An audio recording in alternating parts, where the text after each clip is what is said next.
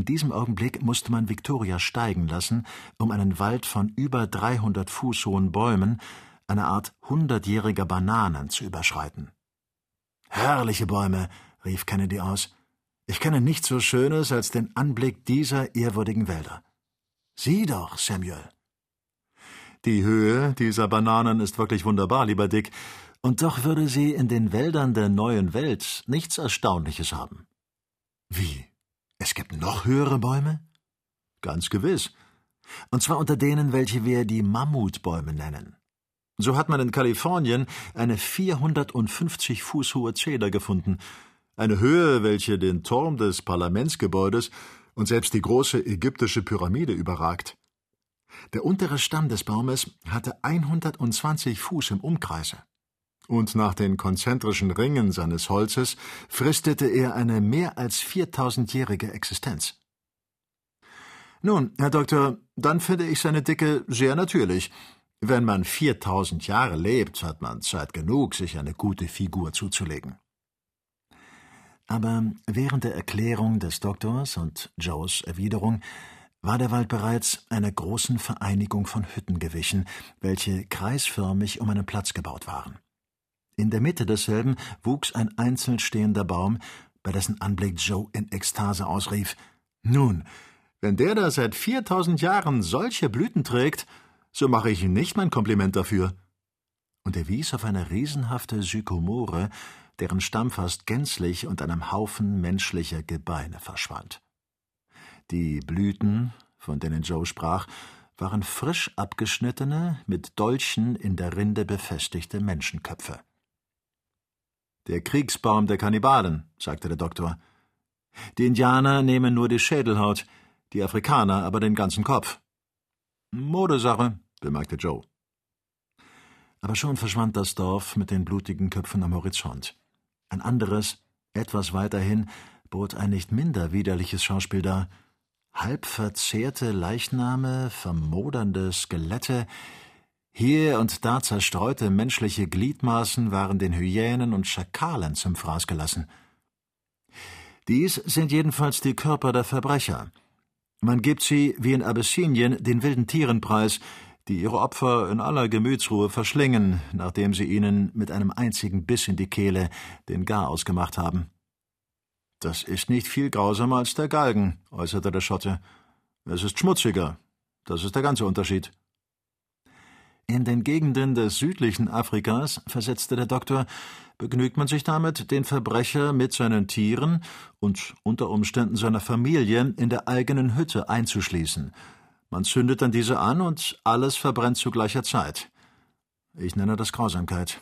Räume jedoch mit Kennedy ein, dass der Galgen, wenn auch weniger grausam, doch ebenso barbarisch ist.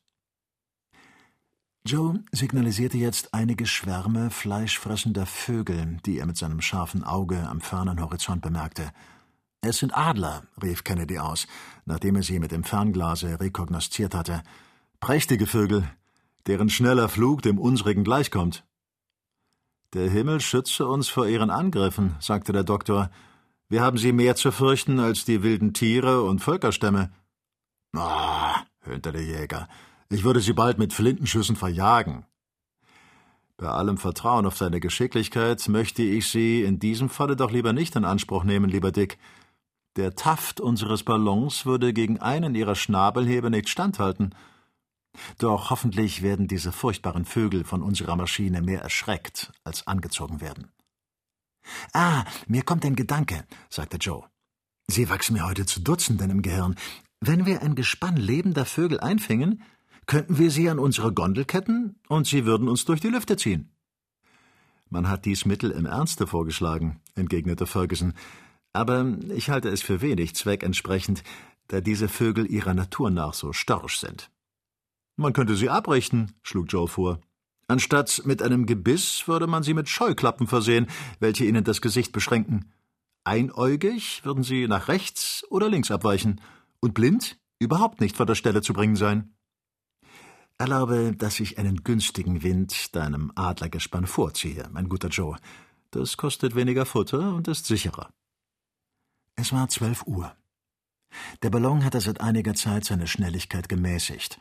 Das Land ging nur noch im Schritt unter ihm her, es war nicht mehr auf der Flucht.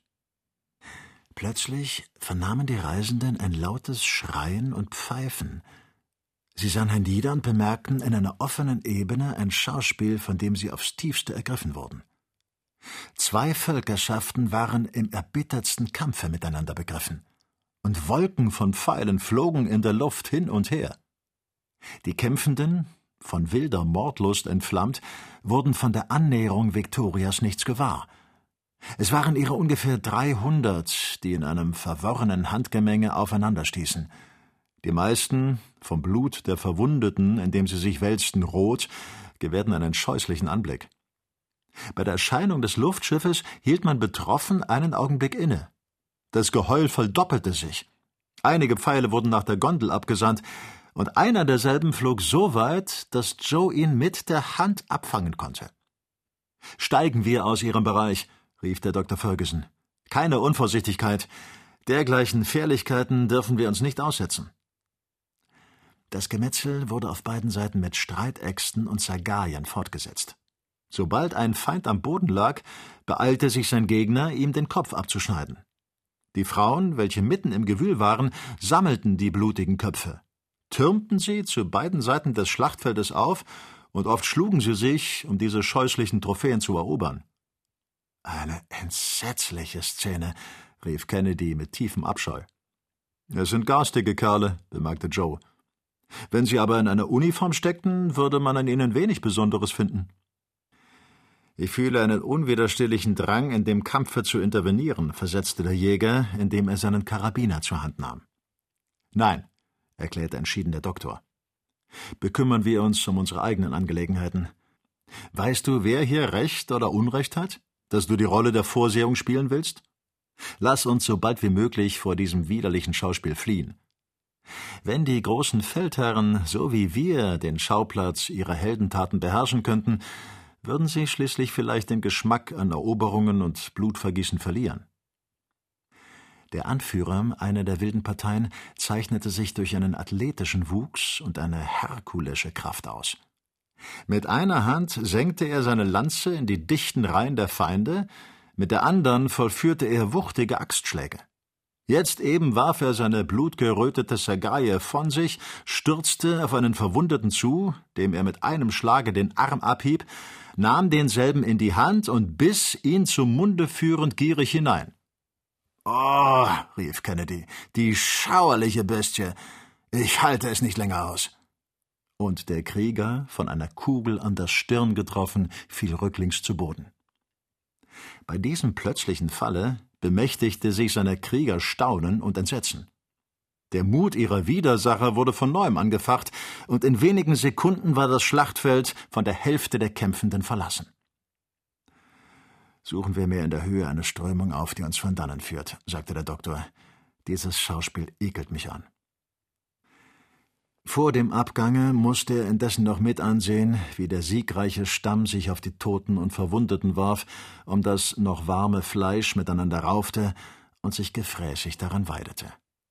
Uh, schüttelte sich Joe. Das ist widerwärtig. Victoria erhob sich durch Ausdehnung des Gases. Das Geheul der rasenden Horde verfolgte ihn noch einige Augenblicke, aber endlich entfernte sich der Ballon in der Richtung nach Süden von dieser Szene des Blutbades und Kannibalismus. Das Terrain zeigte nunmehr mannigfache Unebenheiten und zahlreiche Wasserbäche, die nach Osten flossen. Sie ergossen sich zweifellos in die Zuflüsse des Nusees oder des Gazellenflusses, über welchen Herr Guillaume Lejeune so merkwürdige Nachrichten verbreitet hat. Bei Einbruch der Nacht warf der Ballon Victoria nach einer Fahrt von 150 Meilen Anker unter 27 Grad Länge und 4 Grad 20 Minuten nördlicher Breite. 21. Kapitel Die Nacht war sehr dunkel. Der Doktor hatte das Land nicht rekognoszieren können. Der Anker war in einem sehr hohen Baum eingelassen, dessen verworrene Masse im Schatten kaum zu erkennen war. Ferguson hatte nach seiner Gewohnheit von neun Uhr ab die Wache übernommen, und um zwölf wurde er von Dick abgelöst. Wache scharf, Dick. Wache mit größter Sorgfalt. Ist dir irgendetwas verdächtig? Nein, aber ich habe ein unbestimmtes Geräusch unter uns zu vernehmen geglaubt. Ich weiß nicht genau, wohin uns der Wind geführt hat. Zu große Vorsicht kann nicht schaden. Du wirst das Geschrei einiger wilder Tiere gehört haben. Nein, es kam mir anders vor. Kurz, bei dem geringsten, was dir auffällt, versäume nicht, uns zu wecken. Sei unbesorgt. Nachdem der Doktor ein letztes Mal aufmerksam, jedoch vergebens gelauscht hatte, warf er sich auf seine Decke und schlief alsbald ein. Der Himmel war mit dichten Wolken bedeckt, aber nicht ein Windhauch bewegte die Luft. Victoria, obgleich nur von einem Anker gehalten, schwebte in vollständiger Ruhe. Kennedy, mit dem Arm auf die Gondel gestützt, so dass er das Knallgasgebläse überwachen konnte, sah in diese dunkle Stille hinunter. Er richtete seinen Blick auf den Horizont und glaubte, wie es wohl unruhigen oder befangenen Geistern begegnet, bisweilen ein unbestimmtes Aufleuchten wahrzunehmen. Einen Augenblick vermeinte er sogar deutlich, ein solches in einer Entfernung von etwa zweihundert Schritten zu erkennen. Aber es war eben nur ein kurzes Aufblitzen und dann wieder tiefe Dunkelheit. Gewiss hatte er nur eine jener Lichtempfindungen, die das Auge bei undurchdringlicher Finsternis zuweilen auffängt. Kennedy beruhigte sich wieder und verfiel in seine unbestimmten Betrachtungen, als ein gellender Pfiff die Luft durchschnitt. War es der Schrei eines Tieres? Vielleicht eines Nachtvogels? Oder kam dieser Ton von menschlichen Lippen? Kennedy, obgleich sich des ganzen Ernstes der Situation wohlbewusst, zögerte noch, seine Gefährten zu wecken. Konnte ja bis jetzt noch nichts zur Abwendung irgendwelcher Gefahr getan werden. Er untersuchte also seine Waffen und richtete von neuem sein Auge mit dem Nachtfernglase bewaffnet hinunter.